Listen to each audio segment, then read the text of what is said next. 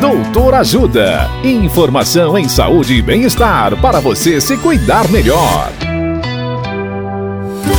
Nesta edição do Doutor Ajuda, vamos saber mais sobre lacrimejamento. O médico oftalmologista Dr. Fabrício Witzel nos fala sobre obstrução da via lacrimal nas crianças. Olá, ouvintes.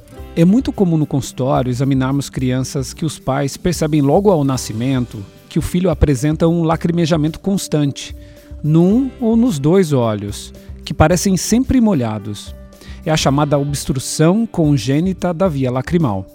Geralmente, o canal lacrimal da criança apresenta um estreitamento, um entupimento na parte que está dentro do nariz.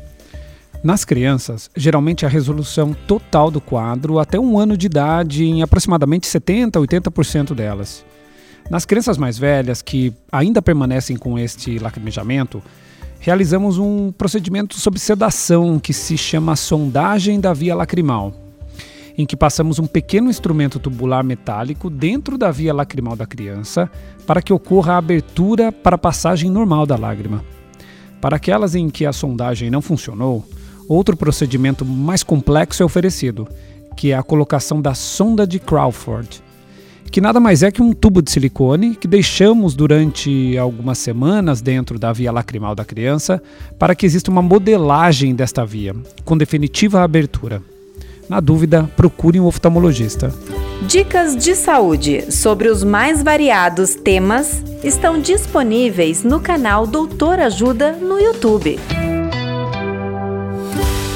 Assista agora mesmo os conteúdos do Doutor Ajuda, acessando www.ajudasaude.com.br ou baixe o aplicativo Ajuda Saúde. Doutor Ajuda. Informações confiáveis em saúde e bem-estar para você se cuidar melhor.